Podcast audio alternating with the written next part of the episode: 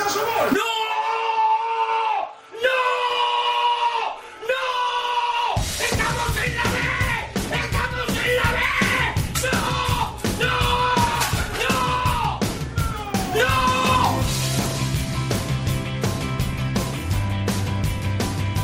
Esto es fútbol. Con Alex Salguero.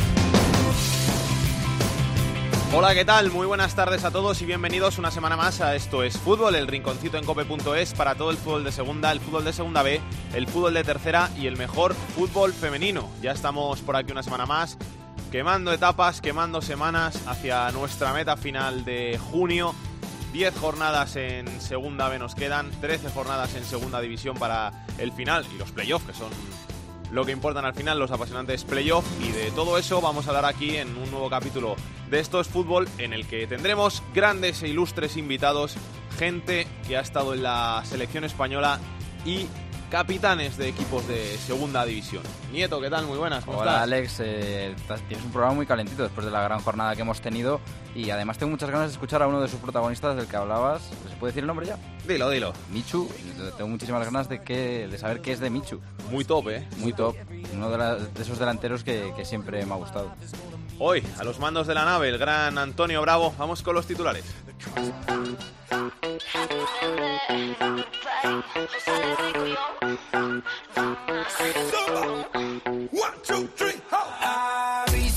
Y empezamos con la segunda división donde los Asuna continúa líder con 57 puntos, uno más que el segundo que es el Granada. Ambos han abierto brecha con la zona de playoffs en la que se encuentran con 50 puntos el Albacete y el Málaga, con 49 el Deportivo y con 47 el Cádiz. Por abajo el Extremadura se impuso al Córdoba y se sitúa a 4 puntos de la permanencia que marca el Zaragoza con 31 puntos. Junto a ambos equipos descendería a Segunda B el Nastic de Tarragona.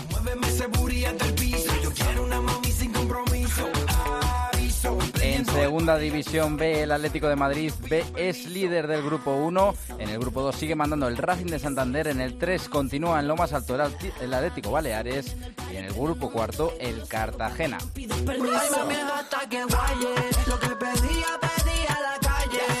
nos vamos ya con el fútbol femenino. El Atlético de Madrid se impuso por 0 a 3 al Rayo Vallecano y el Barcelona por 4 a 1 a la Real Sociedad antes de verse las caras este fin de semana en el Wanda Metropolitano.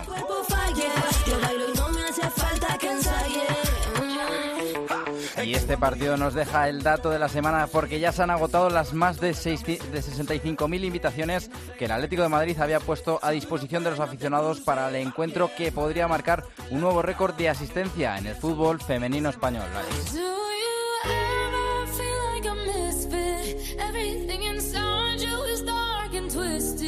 Oh. Esto es fútbol. Con Alex Salguero.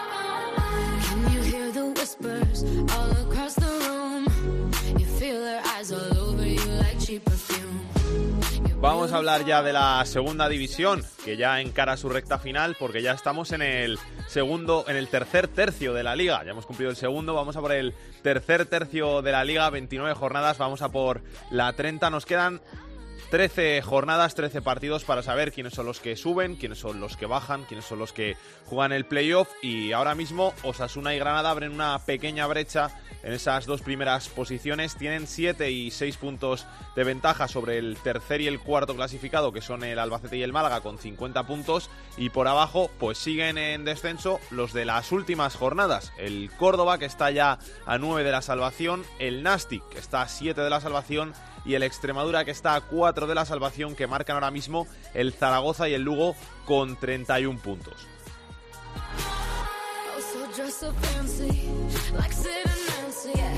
Y vamos a saludar ya al protagonista de esta semana aquí en Esto es Fútbol, porque el pasado fin de semana se jugaba el derby madrileño, se impuso el Rayo Majadahonda al Alcorcón por 2-0 y vamos a saludar al capitán del Rayo Majadahonda, que también lo está haciendo en este debut en la segunda división. Basilio, ¿qué tal? Muy buenas, ¿cómo estás?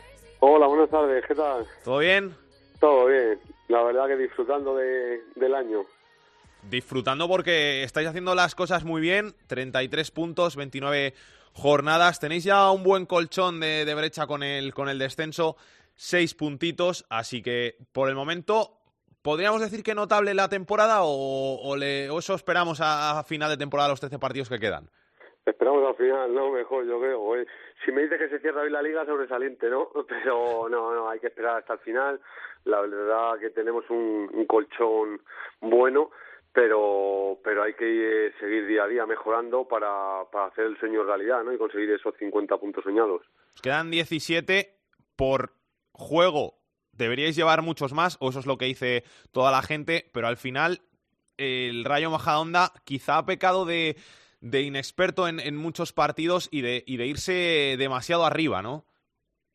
Bueno, más que nada dice demasiado arriba, ¿no? De inexperto, como bien has dicho, de, de, de, de novato en la categoría, ¿no? Porque ha habido partidos que se nos han escapado en los últimos 10 minutos, que quieras que no, eh, había que haberlos cerrado, ¿no? Pero, pero bueno, eh, es lo que tiene, ¿no? Esta categoría, que es una categoría muy igualada, que en cualquier momento te pueden hacer gol y, y bueno, esperemos no, no echar en falta esos puntos que se escaparon a última hora. Lo, lo de irse arriba te lo digo porque estamos acostumbrados a ver eh, muchos partidos muy cerrados aquí en, en la segunda división y con vosotros es otra cosa totalmente distinta. Es que parece que no estés viendo fútbol de segunda.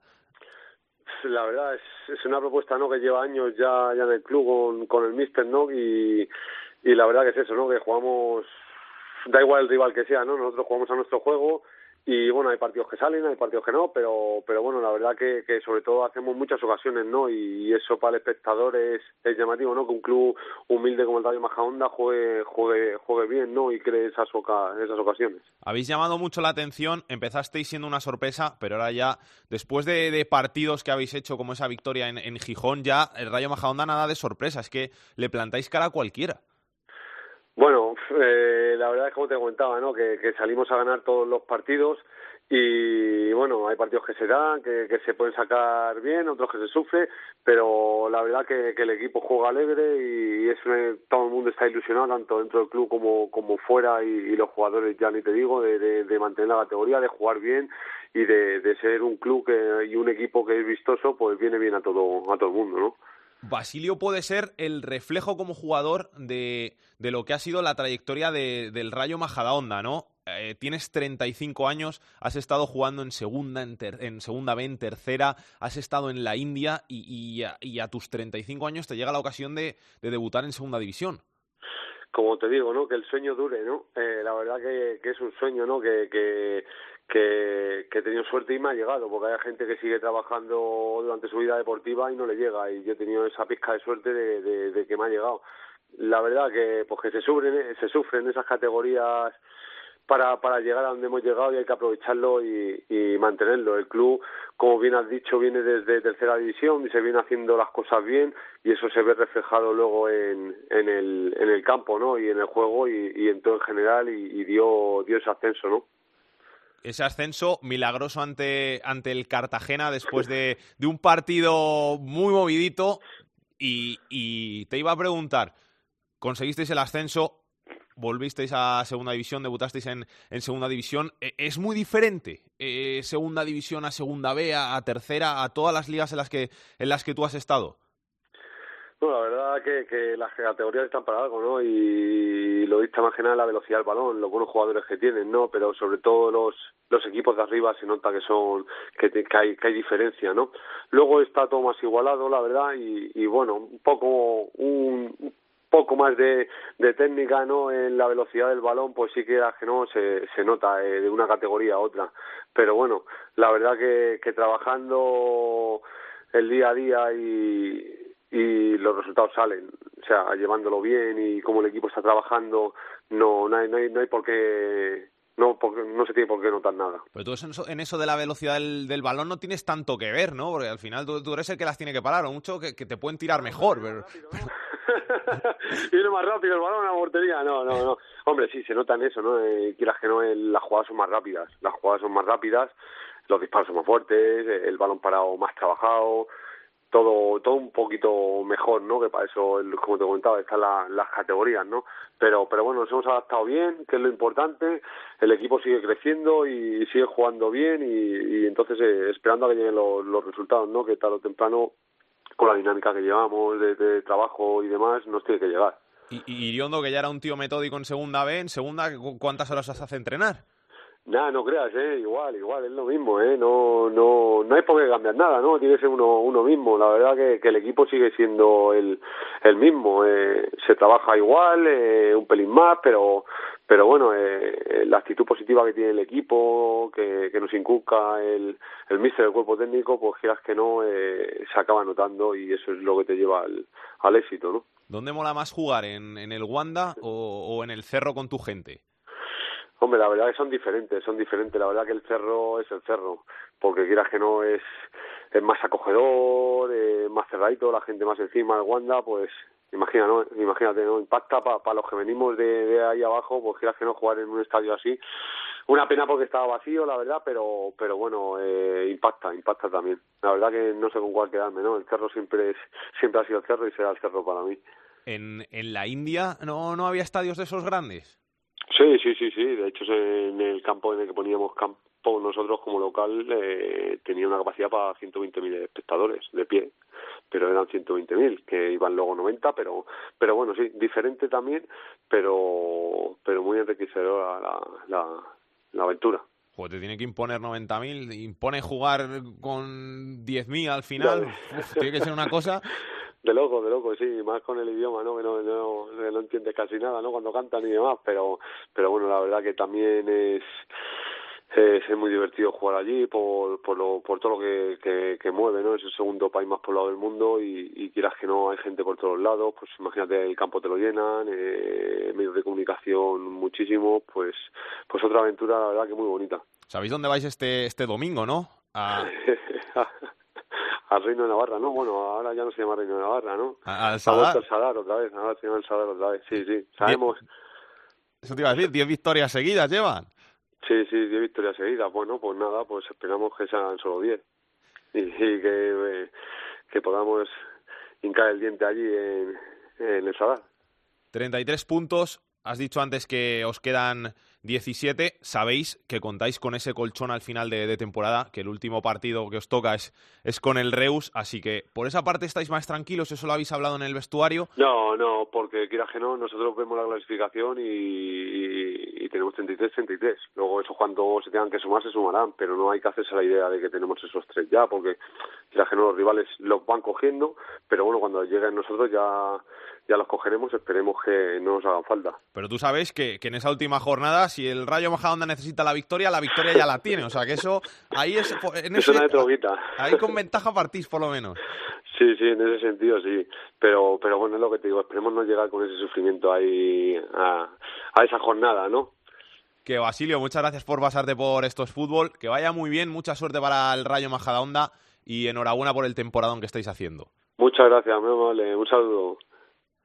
El rival del Rayo Majadahonda este fin de semana es el líder, Osasuna. ¿Qué tal, Alberto Sanz? Muy buenas. ¿Qué tal? Muy buenas. Os habéis repasado uno de los datos. Osasuna invicto en el Estadio del Sadar, 10 victorias seguidas, pero es que además de los últimos ocho partidos, el conjunto de Yagoba Arrasate suma siete victorias, una gran racha que le ha upado a Osasuna ser líder de la categoría y que de hecho pues es inevitable eh, que toda Navarra prácticamente está haciendo ya cábalas y cuentas para saber cuántas victorias necesitaría Osasuna. Parece que hay consenso, ya veremos si es o no. Tú apunta el dato por si acaso. Dicen que con cinco triunfos más, más el partido de Reus, le puede valer a Osasuna para volver a Primera División.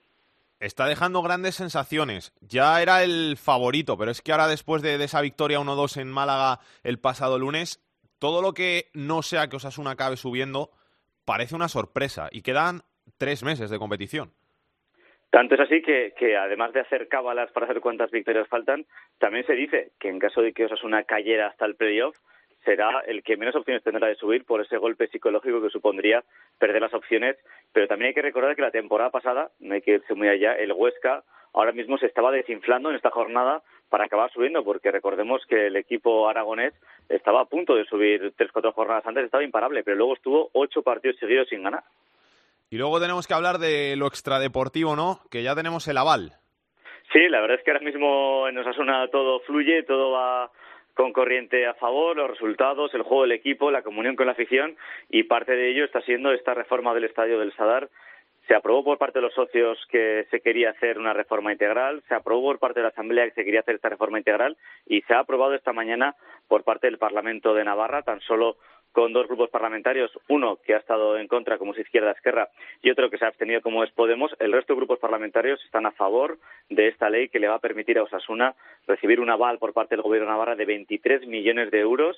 Eso sí, falta todavía que desde el Gobierno central se dé el visto bueno a esta operación, pero ya hablábamos esta mañana con el presidente del Club Atlético Osasuna, con Luis Abalza, y ya tienen esa vía libre y están hablando con bancos y están hablando con la empresa que va a hacer el estadio. Así que se espera que para el 20 de noviembre, centenario del Club Atlético Osasuna, el estadio esté finalizado. Eso sí, este año, esta temporada, la que acabe en la última jornada del Estadio del Sadar, se comenzará a remodelar, esperemos, lo que va a ser un gran estadio donde disfrutar del fútbol. Gracias, Alberto. Un abrazo. Un fuerte abrazo. Ahora mismo, el equipo más en forma de la segunda división es el que va después de Osasuna en la tabla. El Granada, que lleva 56 puntos y que suma cuatro victorias en sus últimos cuatro partidos. Jorge de la Chica, ¿qué tal? Muy buenas. Un saludo, muy buenas tardes desde Granada. El Granada que a base de cerrar la portería, menos goleado de la categoría y de aprovechar las ocasiones, tiene ya una buena brecha con la segunda plaza, la tercera plaza después de, de no estar muy bien en el comienzo de año y las cosas que pintan muy bien ahora. Hombre, realmente el equipo está el segundo clasificado y lo que hay que mirar es la distancia con respecto al tercero, que son seis puntos. Y aprovecha todo. Fíjate que en el último partido el gol lo marcó un defensa, Germán, y fue suficiente para después de mucho sufrir el sumar una nueva victoria. De cara al próximo compromiso, la auténtica noticia está en el desplazamiento masivo de la afición, con alguna que otra polémica incluida hacia Almería, porque hablamos de más de mil aficionados por el momento. Al club solo le enviaron 600 localidades. Sin embargo, la gente pues dijo, nos vamos a, a las taquillas. Y eh, la policía desde Almería parece que informaba en el sentido de que solo podían ocupar aquellos que tuvieran en el carnet de identidad la residencia de Granada la grada que hay destinada a la afición visitante. Total, otras 400 entradas, porque son mil los que ahí tienen eh, capacidad de acceso. Finalmente se ha indicado que no hay ninguna dificultad, no hay ningún mal ambiente entre la afición del Granada y la de la Almería. Es más, podríamos eh, señalar que hay un ambiente con diferentes hermanamientos y esto va a propiciar que sean pues más de mil los que vayan y puedan acceder a cualquier lugar del campo. En el terreno deportivo no debe haber ninguna novedad, repetir alineación, si acaso la novedad de que Ramos, una vez recuperado de su lesión, sustituya a Rodri en la punta de lanza. Gracias, Jorge. Un abrazo. Hasta ahora, adiós. Y la cara del Granada, la Cruz, el tercer clasificado, el Albacete, que lleva cuatro jornadas sin ganar. Miguel Yeste, ¿qué tal? Muy buenas. Hola, Alex. Y no solo eso, yo creo que preocupa incluso más que lleva cuatro jornadas sin marcar un gol. No lo hizo ante el Zaragoza, ni ante el Real Oviedo, ni ante el Cádiz y el Nástic de Tarragona. Han escocido especialmente estas dos últimas derrotas. La del Cádiz porque eh, se produjo de penalti injusto y la de Tarragona porque se produjo de penalti justo, pero en el último minuto, vamos, cuando más se escuece. De todas formas, en el equipo que dirige Luis Miguel Ramis, eh, que ha pasado por, por bajas durante estos últimos cuatro partidos, bien es cierto, eh, una muy sensible, la de Eugeni Valderrama, en un partido también la de Roman Zozulia, en otro también la de Gentiletti, piensan que eh, seguir tercero, seguir ahí arriba a pesar de esta mini crisis, pues es lo más positivo que les puede pasar y que de cara al partido ante la Extremadura del próximo sábado a las cuatro de la tarde, pues que se tienen que quitar de encima todos esos fantasmas. El equipo la verdad es que ha bajado un poco en lo que es la, el fútbol que ofrece, pero eh, quizá mermado por, por esas ausencias que decíamos y ahora con, con dos jugadores claves, los máximos goleadores de, del equipo, que son Román Zozulia y Jeremy Vela, que hoy ni siquiera han entrenado y han estado en el gimnasio. Ya veremos si son duda para el partido de, del sábado ante el equipo extremeño.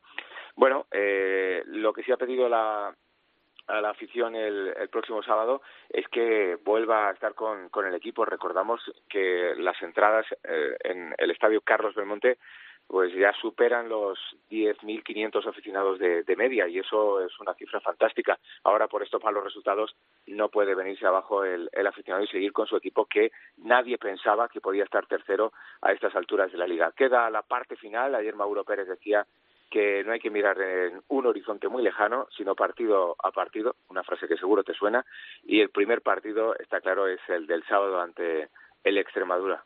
Gracias, Miguel. Un abrazo. Hay que hablar también en esta zona alta de la tabla del Mallorca, que se impuso al Oviedo en esa batalla por la séptima plaza y que ahora mismo es candidato al playoff, que tiene solo a dos puntitos. Jordi Jiménez, muy buenas.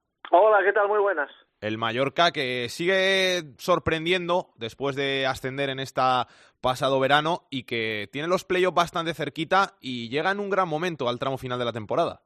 Sí, está siendo muy muy regular. Eh, sumó de hecho los mismos puntos en el primer tercio del campeonato que en el segundo. Siempre se ha movido en esa zona eh, templada, por así decirlo, de la, de la segunda división. En algún momento en playoff, eh, luego ha estado fuera, pero siempre ha conseguido volver a engancharse y sí tenemos la sensación de que está llegando fuerte al tramo final de campeonato y que puede meterse en esos puestos de playoff que están carísimos, por otro lado, porque la, la, igualdad es manifiesta y aquí puede pasar absolutamente de todo. Sigue siendo fuerte en casa, sigue manteniendo esa regularidad en casa y le falta dar ese paso adelante fuera, eh, donde ha dejado escapar eh, partidos importantes, ha dejado de sumar victorias eh, por, por mala gestión de los partidos y bueno, pues por defenderse mal o por gestionarlo mal, como han reconocido los propios jugadores y el propio y el propio entrenador, porque podríamos tener a un Mallorca ahora mismo eh, metido en, en playoff eh, si no se hubieran dejado remontar. Eh, le pasó en le pasó en Cádiz, le pasó en Tenerife, bueno, en definitiva un Mallorca que fuera de casa tiene un poquito su asignatura su asignatura pendiente. En cuanto a lo deportivo, pues tiene prácticamente a todos disponibles, excepto los lesionados de larga duración, recupera su pivote titular Mar Pedraza después de cumplir sanción y no se les da demasiado bien el, el, el, campo de la Unión Deportiva Las Palmas, ya fuera el Insular o ahora el Gran Canaria. Sus últimas visitas no han sido victorias y bueno, tienen ahí tiene ahí una, una motivación eh, ante un equipo que, ojo, se está enganchando también. Gracias, Jordi. Hasta ahora. Y otra vez que me levanto, pensando que nada es para tanto, pensando que soy lo peor que me ha pasado y lo mejor que podría pasarnos.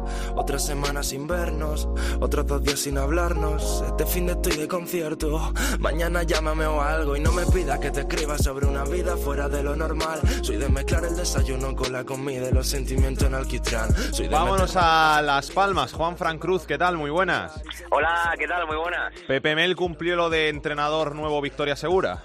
Sí, de momento sí, además ha creado ilusión en el ambiente, ya no solo en el propio club o en la plantilla, sino también lo que son los aficionados después de una victoria importante frente al Deportivo de, La Coruña. Fíjate que mmm, era muy complicado, bueno, sigue siendo difícil el entrar entre los seis primeros clasificados, pero ya desde el club se ve un poquito más cerca, pendiente de las próximas jornadas. Van a ser casi todos, además, rivales directos. Por ejemplo, eh, tiene ahora Mallorca, después en medio el Elche, pero tiene que viajar para jugar ante el Oviedo tiene que jugar frente al Cádiz, tiene que enfrentarse al Granada, es decir, eh, teóricamente equipos o rivales directos en la pugna por jugar la promoción de, de ascenso y ahí es donde la Unión Deportiva Las Palmas sabe que, se la juega, pero sí, satisfecho el, club con la llegada de Pepe Mel, eh, no se pueden sacar muchas conclusiones, son 90 minutos, pero sí es verdad que, que el equipo dio otra muestra, el equipo estuvo mucho más ordenado y sobre todo mucho más vertical, que era lo que se le pedía en un principio a Manolo Jiménez o Paco Herrera, y en ningún momento eh, tuvieron el equipo con tanta llegada como ocurrió el pasado fin de semana. Gracias, Juan Fran. Un abrazo. Sale el sol en Las Palmas y en Zaragoza sigue nublándose. Tercera derrota seguida del Zaragoza, que está ahora mismo a cuatro del descenso a Navad. Hola Alex, ¿qué tal? Enfado en el Real Zaragoza con los últimos horarios que la Liga de Fútbol Profesional le ha impuesto al equipo. Esta semana juega en sábado ante el Elche, pero después llegarán tres encuentros consecutivos en lunes. Serán ante Mallorca, Nastic y Cádiz.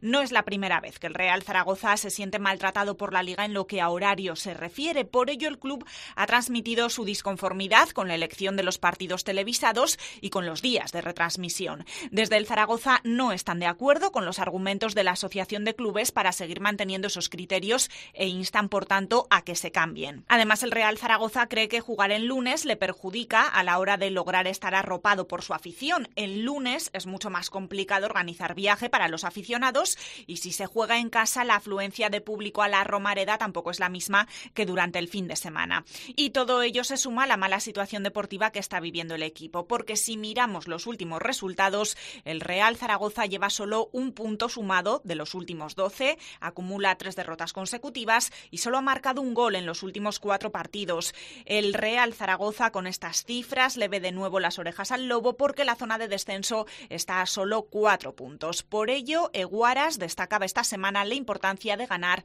el próximo partido ante el Elche. Sí, eh, veo un partido determinante, ¿no? Eh, casi una final en la cual eh, tenemos que, que, lograr la victoria si queremos salir de abajo cuanto antes. Esta jornada, por tanto, se recibe al Elche, será con las bajas por sanción de Pombo y de Nieto. El lateral izquierdo lo ocupará Lasure, recuperado ya de su lesión. Y también regresa el canterano Alberto Soro, tras cumplir su partido de sanción. Mientras tanto, el delantero Álvaro Vázquez sigue pendiente de evolución por una rotura de fibras y, en principio, va a ser baja para el partido de esta jornada. Debajo del Zaragoza en la tabla vienen Extremadura, Nastic y Córdoba. El pasado fin de semana en el Francisco de la Era había un partido clave por esta zona de descenso entre el Extremadura y el Córdoba que acabó llevándose el Extremadura por 3 a 0. Tony Cruz, ¿qué tal? Muy buenas. Hola Alex, ¿qué tal? Buenas tardes. ¿Cómo queda el Córdoba después de esa derrota en Almendralejo?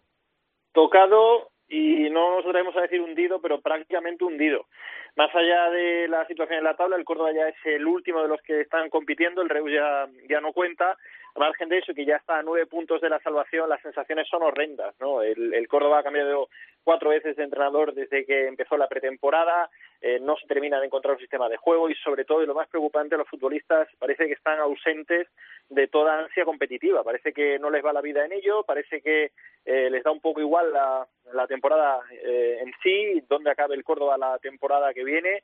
En fin, una sensación de, de desazón tremenda que va a hacer que este domingo en el partido ante el Sporting haya incluso una protesta de los aficionados. Ya no sabe muy bien contra quién protestar porque no es contra el cuerpo técnico, acaba de llegar, contra jugadores supongo que también, pero sobre todo contra el palco, porque la gestión está siendo absolutamente calamitosa y además parece que no que no están tomando nota ni tienen intención de, de cambiar. Ya empiezan los rumores, se empieza a hablar de una planificación para Segunda División B, se habla también de los problemas que llegarán al propietario del Córdoba, Jesús León, cuando tenga que abonar cuatro millones y medio de euros al antiguo propietario Carlos González, que parece que también está dispuesto a hacerse con las riendas del club en verano, en fin, una marejadilla institucional, deportiva, que parece no tener fin aquí en Córdoba.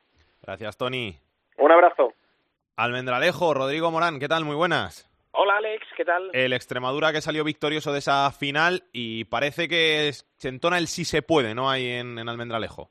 Sí, ha vuelto una reilusión ¿no? En, la grada del Francisco de la Era después de la victoria convincente, con golaveras incluido ante el, ante el Córdoba, como bien comentaba Tony. Y bueno, la verdad es que, que sí, eh, ha vuelto la, la, ilusión, el optimismo, la esperanza. El Extremadura se ve cuatro puntos por debajo del, del Lugo, pero es verdad que eh, le falta el partido del Reus, ¿no? que, va a ser un más tres seguro y a expensas de lo que hiciera el Lugo en esa, en esa jornada. Visita el Extremadura, está en una semana muy especial, muy especial porque visita el Carlos Belmonte y hace 23 años en el Carlos Belmonte el Extremadura escribió eh, posiblemente la página más brillante de su, de su historia, con la antigua denominación, con la del Club de Fútbol Extremadura, recordada aquella eliminatoria en la que ganó al Albacete por 1-0 y por 0-1 también en el Belmonte y aquel gol de Pepe Tirado en el 93 que hizo a, a la Extremadura y por entonces a la población más pequeña que había cedido a la primera división, como era Almendralejo, con solo 27.000 habitantes, la hizo de, de primera división. 23 años después vuelve al Carlos Belmonte y Albacete y fíjate la, las casualidades del destino. Lo hace con Manuel Mosquera de entrenador, que hace tan solo tres semanas que llegó, y con Pedro José de segundo entrenador. Dos de, de, del once inicial de los que lograron aquella proeza en el, en el Carro del Monte. Parece que 20 años no son nada, como dice la canción, y fíjate, eh, la Extremadura se va a encontrar un escenario romántico para, eso sí, eh, una historia bien distinta, la, la de permanecer en segunda y, y, con mucha ilusión. Ortuño es baja, no va a pagar el Extremadura ni un céntimo por, por eh, la cláusula del miedo para que pueda jugar, el delantero, es baja Pardo por cinco amarillas y es seria duda Nando García Puchades, que se le salió el hombro en el partido ante el Córdoba y parece que, que va a estar muy justo para llegar. Gracias, Rodrigo. Un abrazo, hasta luego. El otro equipo en puestos de descenso es el Nastic. José Luis Gil, ¿qué tal? Muy buenas.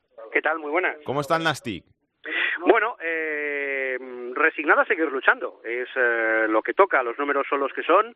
Solo hay tres puntos de distancia frente al Extremadura para cazar al decimonoveno, una Extremadura que evidentemente, pues eh, sin Enrique Gallego en sus filas, va notando poco a poco pues, pues esa carencia, pero claro, eh, el siguiente para atrapar es el Real Zaragoza que está a siete puntos.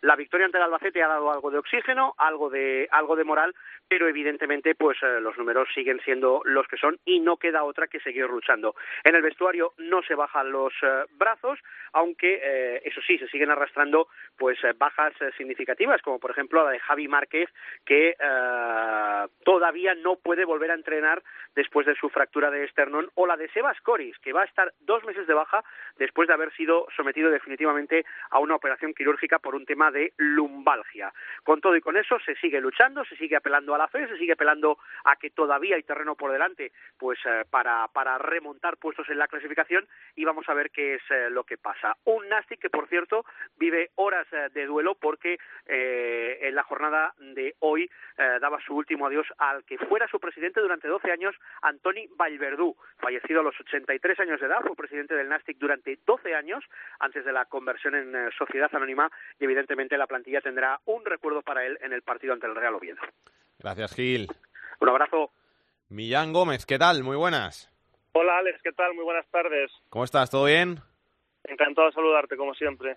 Tenemos ya los Asuna, yo diría que casi en primera, y mira que queda mucho, pero casi en primera. Y, y luego eh, me sorprende mucho el Depor, ¿eh? Me sorprende mucho el Depor que no termina de arrancar y yo no veo muy claro que Nacho González acabe la temporada.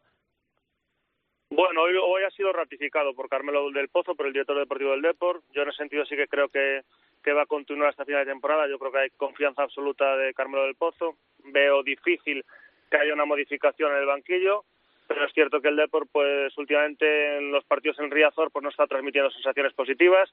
Tiene problemas en la creación de juego, en la profundidad. Lleva cuatro partidos consecutivos en, en casa sin ganar.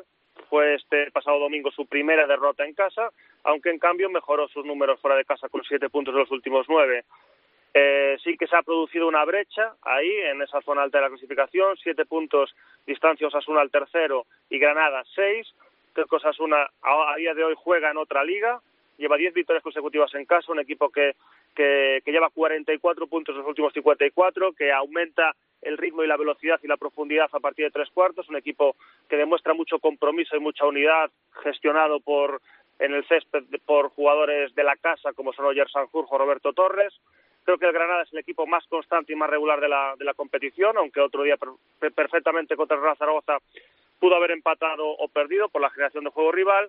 Y sobre todo esta distancia se produce porque el Albacete también lleva cuatro jornadas sin ganar, cuatro jornadas sin marcar, fue claramente inferior al Nastic en, la pasada jornada y se está produciendo ahí una, brecha importante. Y yo creo que a día de hoy sí que tienen bastantes visos de ascender directamente tanto Sasuna como Granada.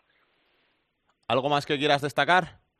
Bueno, pues que por la parte baja de la clasificación yo creo que sí fue una jornada reseñable, porque el Nastic eh, venció precisamente al, al Albacete, que lo cité antes, puede ser un resquicio para, la ilusión, ese gol en el último instante, un gol que puede cambiar la dinámica. Y creo que esa victoria del Extremadura 3-0 al Córdoba pues también le, le abre las puertas de, de, soñar con la, con la salvación y evidentemente deja muy tocado al Córdoba porque está a nueve puntos de la permanencia y luego ya en esa zona baja, medio, medio baja de la clasificación, pues el Zaragoza lleva tres jornadas eh, perdiendo consecutivamente, cuatro jornadas sin, sin ganar. Veremos cómo es capaz de gestionar esa situación en la, en la zona baja y, por ejemplo, tampoco parece que el Club Deportivo Tenerife reflote, ni el Club Deportivo Lugo, pese a su victoria administrativa frente al Reus. Gracias, Millán. Un abrazo. Muchas gracias, un abrazo. Que pase Pedro Martín. El enfadato de Pedro Martín. Hola, Pedro, ¿cómo estás? Buenas tardes, ¿cómo estamos? ¿Qué tenemos que contar? Pues mira, ahora que quedan 10 jornadas para que acabe la segunda división B, la, la liga regular, antes que lleguen las eliminatorias por el ascenso y la fase final de la competición, pues vamos a fijarnos un poco en las andanzas de los cinco equipos más históricos que militan en esa categoría. Y empezamos por el Racing de Santander, que está primero del grupo 2 y vamos, está casi a punto de, de lograr su, su clasificación matemática para la fase de ascenso y muy poquito también para proclamarse campeón de grupo. En el grupo tres, hay dos equipos muy importantes de fútbol español. Uno que está en la zona alta, que es el Hércules, aunque el, eh, la última jornada perdió en, eh, en Badalona y ha dejado que se le escampe un poquito el Atlético Baleares, el Villarreal B y el, y le ha adelantado el Cornellá. Y luego hay otro equipo que, mira, que me da pena que el Castellón esté el último, después de haber estado siete años sufriendo en tercera división, sube este año segunda B, y bueno, está ahí el último, después de perder el otro día con el Mestalla, y bueno, a ver si reacciona porque la cosa tiene muy mala pinta. El último, el Castellón solamente con tres victorias. Y en el grupo cuarto, bueno, pues está el Recreativo segundo, después del Cartagena, seis puntos. Recreativo que está, ya sabemos que está pasando lo fatal en el plano institucional, unos años malísimos, eh, luchando con la, por la supervivencia, pero vamos, por lo menos está segundo y en medio de la tabla, ni fu ni fa, en una posición que, que no le da casi esperanzas de, de, luchar por el ascenso y ni por la- sufrir por el descenso del Real Murcia, que está en el grupo, en el grupo cuarto, pues eso, haciendo una temporada realmente mediocre. Así es que vamos a ver cómo van estas últimas diez jornadas de Segunda B, que la tenemos un poco abandonada, pero que es una, una competición muy interesante, y ahí están esos cinco equipos históricos. Gracias, Pedro. Un abrazo. Hasta luego.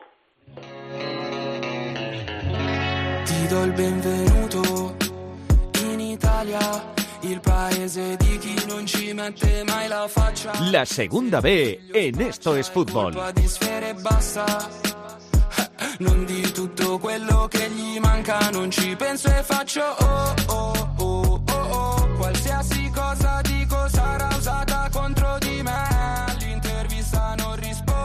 Hoy no puede hacer la segunda B como es habitual Rubén Bartolomé, que le mandamos desde aquí un besito muy grande por el que está de duelo por un familiar, pero tenemos al gran Lolo aquí que lo ¿Qué a tal, hacer- Alex? Un placer hacer de Rubén Bartolomé, la verdad. Un placer. Lo harás muy bien. A ver, a ver, eso esperemos. Cuéntanos del grupo 1. Pues en el grupo 1 destaca el empate a cero entre el Atlético de Madrid, que es primero con 52 puntos, y el Fuenlabrada, que es segundo en la clasificación con 51. Esto ha permitido acercarse al Real Madrid Castilla, que ganó su partido al Celta B, y a la Cultural tras vencer a Las Palmas Atlético, colocándose los dos con 49 puntos.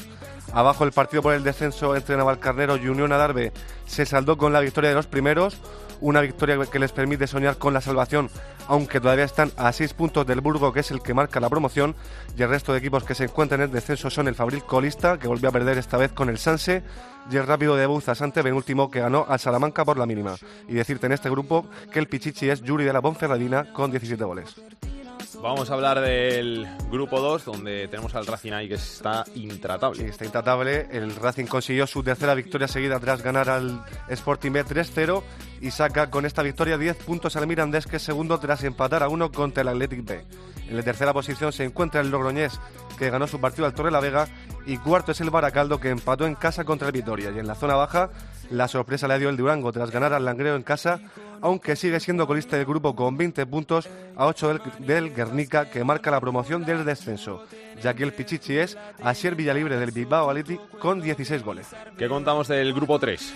Pues en este grupo la sorpresa fue el empate del líder, que es el Atlético Baleares, que empató contra el decimoséptimo, que es el Ontinien 1-1, y de esta forma permite que se acerquen tanto Villarreal B como Cornellá, que ganaron sus respectivos partidos. Por abajo el colista sigue siendo el Castellón, que perdió el duro por el descenso con el Valencia Mestalla. El filial valencianista se acerca a la promoción del descenso al estar tan solo a tres puntos del Conquense. Y en este eh, grupo el Pichichi es Pedro Martín, no nuestro Pedro Martín, Pedro Martín del Lleida con 15 goles. ¿Y en el grupo cuarto? Pues en el grupo cuarto el Recreativo, como ha dicho Pedro, recortó puntos al Cartagena tras ganar su partido al Almería B y tras el empate de los blanquinegros en Talavera de la Reina, colocándose así a seis puntos. Y el partido entre el tercero y el cuarto se lo llevó el Melilla, que ganó en la condomina a Lucán de Murcia 1-3. Y por abajo el colista es el Atlético Malagueño, que empató contra el Jumilla y los demás equipos que se encuentran en la zona roja perdieron. Tanto Almería, como hemos dicho antes, como, como elegido como el villanovense, derrotas que aprovechó el Atlético Sanluqueño, que empató su partido y que de esta forma se coloca en la promoción del descenso. Y aquí el Pichichi es el Adi del Cartagena con 15 goles. Muchas gracias, Lolo. A ti, Alex. Y en este repaso que hacemos siempre de la segunda división B, nos hemos querido detener esta semana en el grupo segundo, donde queremos hablar un poquito del Langreo, que lo está haciendo muy bien, que está en la zona alta de la tabla. Está a solo seis puntos del playoff y este fin de semana tiene un partido muy importante porque va a jugar en casa con el Baracaldo, que es el que marca ese playoff, que es cuarto con 48, así que se puede enganchar a esa zona alta de la tabla. Y queremos hablar con su director deportivo, que es toda una institución en el fútbol español, un hombre que ha vestido la camiseta de España, que ha jugado en Primera, en la Premier, en el Calcho. Miguel Pérez Cuesta, Michu, ¿qué tal? Muy buenas. Hola, buenas. ¿Cómo estás? Pues muy bien, la verdad que muy bien, muy contento.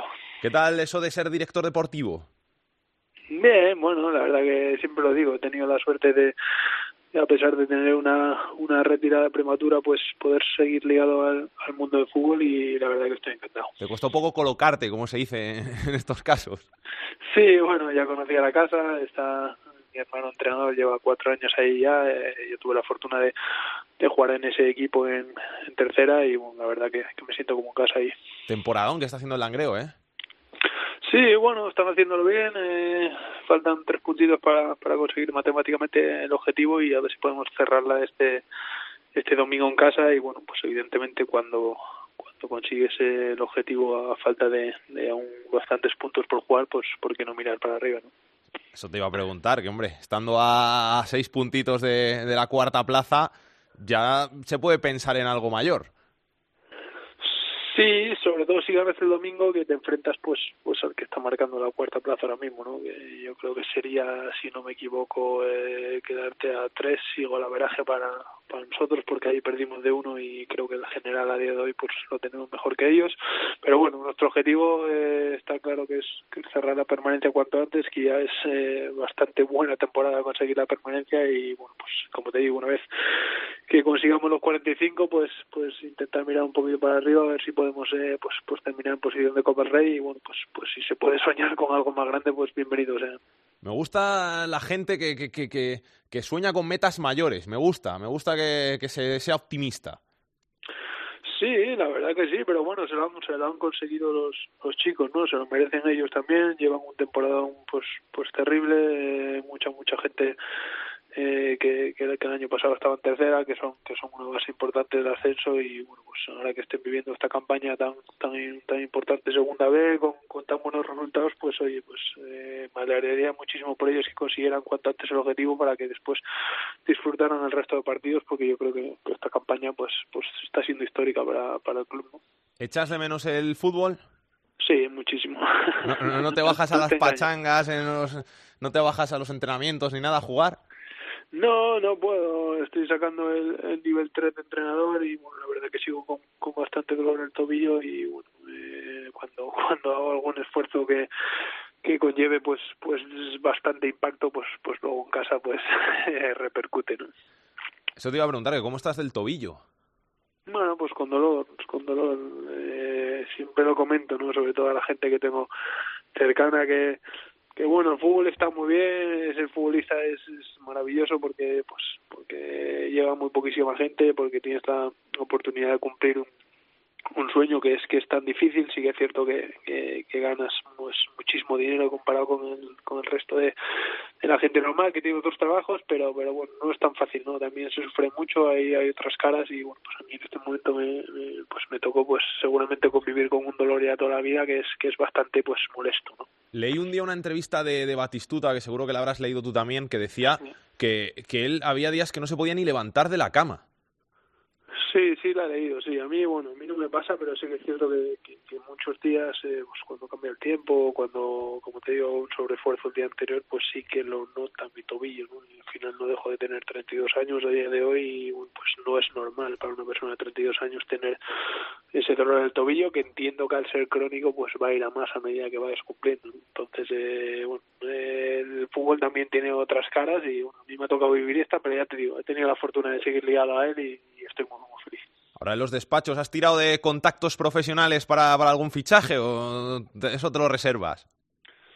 Bueno, la verdad que conozco mucha gente del fútbol, de, al final es lo que te llevas de, del fútbol, ¿no? Los contactos que tienes, eh, muchas, muchas amistades, mucha, mucha gente de confianza y bueno, pues eh, la gente que a lo mejor he tenido que venir este año de al Langreo de, fuera de Asturias que, que no teníamos tan controlada pues al tener tantos contactos pues es más fácil que aciertes no eh, la mayoría de ellos están rendiendo un grandísimo nivel y yo creo que que este año en Langreo pues pues hemos acertado en muchísimo fichaje ¿Cómo es eso de, de ser hermano del entrenador? Porque al final, eh, presidente y tú sois sus jefes. Sí, sí, sí, bueno, pero al final él, es el que manda, ¿no? Lleva este su cuarto año ahí, creo que está haciendo una- un proyecto entero, está haciéndolo muy, muy bien, ha conseguido el objetivo del ascenso, que es, que es tan difícil subir de categoría, sobre todo de tercera a segunda D, creo que es el ascenso más, más difícil que hay, pues, pues hoy al final un presupuesto bajo, en tres años lo ha conseguido y este año yo creo que, que va a conseguir la, la permanencia, salvo que se tuerzan muchísimo las cosas, entonces está haciendo un muy, muy, muy, muy buen proyecto en el Langreo.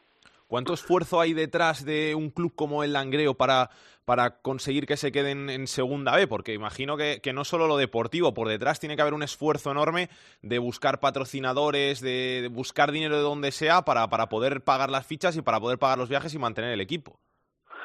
Sí, una barbaridad de esfuerzo. La verdad que yo conozco el club por dentro porque estaba allí un jugador, el año pasado era parte del cuerpo técnico y, que, lideraba mi hermano y este año como director deportivo. Y, y están haciendo pues auténticos milagros, auténticos malabares para conseguir el dinero para, para poder pagar las nóminas. Eh, bueno, final es un club muy muy muy humilde y creo que sí que están haciendo las cosas bien pero como bien dices es un esfuerzo terrible porque es es complicado ¿no? la segunda vez es una categoría muy muy muy dura y hay que hacer viajes ya los árbitros pues cuestan muchísimo más que, en tercera división y bueno es una categoría dura para para los clubes que son son tan humildes como el Langreo ¿no? Michu, que muchas gracias por pasarte por estos fútbol, mucho ánimo, que vaya todo muy bien y que salga muy bien la faceta de director deportivo que te lo mereces. Pues muchas gracias muy amable? Fútbol femenino en Esto es Fútbol. Voice, I know I'm finally free. Every single word is perfect as it can be. And I need you here with me. Andrea Peláez, directora de Área Chica, muy buenas. Hola, ¿qué tal, Salguero? Muy buenas. Vamos a hablar de la jornada de entre semana y de la que viene, que se va a jugar la liga. Sí, se va a jugar la liga en un partidazo. Vamos a hablar antes de la que viene que de la que ya ha pasado. Se va a jugar el domingo a la una el partido, el clásico del fútbol femenino español, y se va a jugar en el Wanda Metropolitano. En el que la mejor noticia ahora mismo es que ya no hay entradas. El Atlético de Madrid ha colgado el cartel de no hay entradas. Todas las que han salido a la venta se han vendido o bien han sido retiradas por los socios que tenían derecho a retirar una invitación si eran socios abonados o bien vendidas a público en general. Se han vendido desde los 5 euros hasta los 15 euros y se ha llenado el Wanda Metropolitano. Es la mejor de las noticias para un partido que no merece menos, porque llega el Atlético de Madrid líder con 66 puntos, 6 puntos más que el Barça y ahí se va a decidir prácticamente la liga. Una jugadora del Atlético nunca te va a decir que la ha ganado si ganan ese partido, pero prácticamente lo habrá hecho, porque después quedarán solo 7 jornadas y serán 9 puntos si gana el Atlético de Madrid los que le sacará el Barcelona. Si gana el Barça, pues tendremos liga hasta el final, porque será solo tres puntos de diferencia del Atlético de Madrid, aunque me cuesta mucho creer que el Atlético puede perder tres puntos de aquí a final de temporada, la verdad, porque está haciendo una campaña espectacular. Y después de, este, de esta jornada de tres semanas, eso es lo que queda. El Atlético de Madrid que es eh, líder, el Barça perseguidor y en la zona baja de la tabla el Málaga es penúltimo y el Logroño es colista con 17 puntitos los dos. ¿Has sacado ya tu invitación? He sacado ya mi invitación. Tengo ya la acreditación para estar allí la primera, para vivir ese partidazo y poder contarlo aquí en, en COPE, en tiempo de juego. Y me hace mucha ilusión ver un partido así porque va a hacer historia, porque va a batir, vamos, muy mal se tendría que dar. Tendría que haber 15.000 socios que no se presentaran para no batir el récord de San Mamés, que fueron 48.000 personas. Así que todo apunta a que vamos a tener un nuevo récord. Y por cierto, San Mamés se va a volver a abrir el 31 de marzo. Athletic de Bilbao Levante. El Athletic ha hecho un comunicado este mediodía. Se va a volver a abrir San Mamés, así que no puede haber mejor noticia para el fútbol femenino. Gracias, Andrea. Un beso, Salgue. Tan fácil que es enamorarme. Tercera división. Jorge Fernández nos trae la actualidad de la tercera división. Te busco y tú no estás. Tan fácil que es tu foto. Yo entreno a mi corazón roto. Por si mañana te vuelve a encontrar. Turno ya para la tercera división. Los equipos más goleadores son el Real Jaén con 80 goles a favor, seguido del Peñasport que ha marcado 70 y de los 69 que tiene el Mallorca B. Por contra, los equipos más goleados son el River Melilla con 92 goles en contra, seguido del Guadalcacín que ha encajado 70 y el Val de la Calzada que ha encajado 68 tantos. En cuanto a los nombres propios de la tercera división, hay que hablar de Antonio López del Real Jaén porque con sus 27 goles es el pichichi de la categoría hasta el momento. Y el protagonista de la semana es Diego Yepes, entrenador del Club Deportivo La Granja, que ha sido sancionado con 10 partidos por dar instrucciones a su equipo desde la grada cuando estaba cumpliendo un partido de sanción. El técnico había sido expulsado en el partido contra la gimnástica segoviana y en el siguiente encuentro decidió sentarse en unas escaleras cercanas al banquillo y poder dar instrucciones a sus jugadores desde ahí. El árbitro lo vio, lo reflejó en el acta y la juez única de competición ha decidido sancionarle con 10 partidos. El presidente del club, por supuesto, ya ha anunciado que va a recurrir porque considera desproporcionada esta sanción y veremos en qué acaba todo esto, Alex. Así que lo contaremos aquí en Esto es Fútbol. Hasta la semana que viene. Vamos a ver qué nos trae Álvaro Lorenzo en su agenda de la semana. ¿Qué tal, Alex? Pues muchos eh, grandes partidos en el fútbol español este fin de semana. Empezamos con la Liga 1-2-3, con la segunda división, que disputa su jornada 30 y elegimos dos partidos, uno el sábado, otro el domingo. El sábado a las 4 en el Carlos Belmonte, Albacete Extremadura. El Albacete es tercero, persigue eh, a los equipos que están en ascenso directo y el Extremadura está en descenso, pero ha cogido la racha buena y quiere aprovecharla. En el domingo a las 6 en los Juegos del Mediterráneo, Derby Andaluz, Almería, Granada. La Almería luchando por meterse el playoff. El Granada por seguir en ascenso directo, incluso podría ponerse líder esta jornada. La Liga Iberdrola, la primera femenina, jornada 24, el gran partido de la temporada, domingo a la una en el Wanda, Atlético de Madrid-Barça, primero contra segundo, seis puntos de diferencia y seguramente el récord de asistencia en un partido femenino en España. Se han vendido 68.000 entradas para el Wanda, en teoría habrá lleno, veremos en cuánto se queda al final el número de asistentes. En la segunda vez, jornada 29, grupo 1, el domingo a las 12 en el Fernando Torres, fue Labrada Real Madrid-Castilla, segundo contra tercero con dos puntos de diferencia entre ellos. En el grupo 2 elegimos el domingo a las 5 en el nuevo Ganzábal, un Langreo, Baracaldo, sexto contra cuarto, lucha por el playoff con seis puntos separándolos. En el grupo 3 elegimos también el domingo a las 12 en el Son Manferit, el Atlético Baleares Villarreal B, primero contra segundo, un punto de diferencia. Aquí se decide el líder de este grupo. En el grupo 4, domingo a las 5, en el nuevo Colombino, un histórico, el Recreativo de Huelva recibe al San Fernando, es segundo contra quinto, pero está tan apretado este grupo que solo hay dos puntos entre ellos. Y por último, la tercera división, voy a elegir mi grupo, el grupo gallego, que disputa la jornada 28 con un partidazo también entre históricos, sábado a las 6 y media no Couto, Unión Deportiva Urense, Compostela, dos históricos que quieren volver a la segunda B, es un duelo por el playoff porque es cuarto contra tercero y solo un punto de diferencia entre ellos.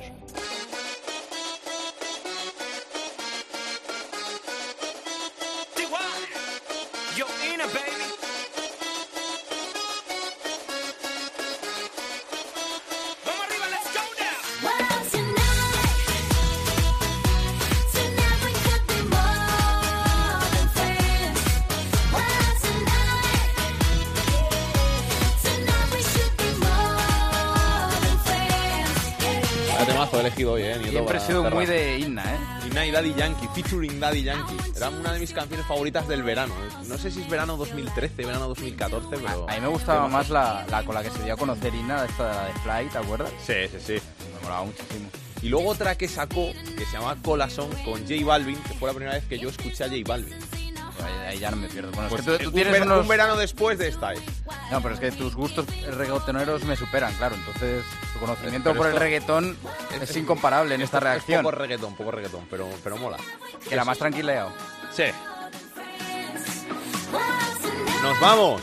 Hasta la semana que viene, aquí en Esto es Fútbol, donde volveremos con toda la actualidad de segunda, segunda B, tercera y el mejor fútbol femenino. Hasta entonces, que lo paséis bien, que disfrutéis del fin de semana, del puente, los que tengáis puente. Besos y abrazos para todos. Chao, chao. Para contactar con Esto es Fútbol puedes hacerlo a través de correo. Esto es fútbol arroba cope. En Twitter arroba es fútbol cope.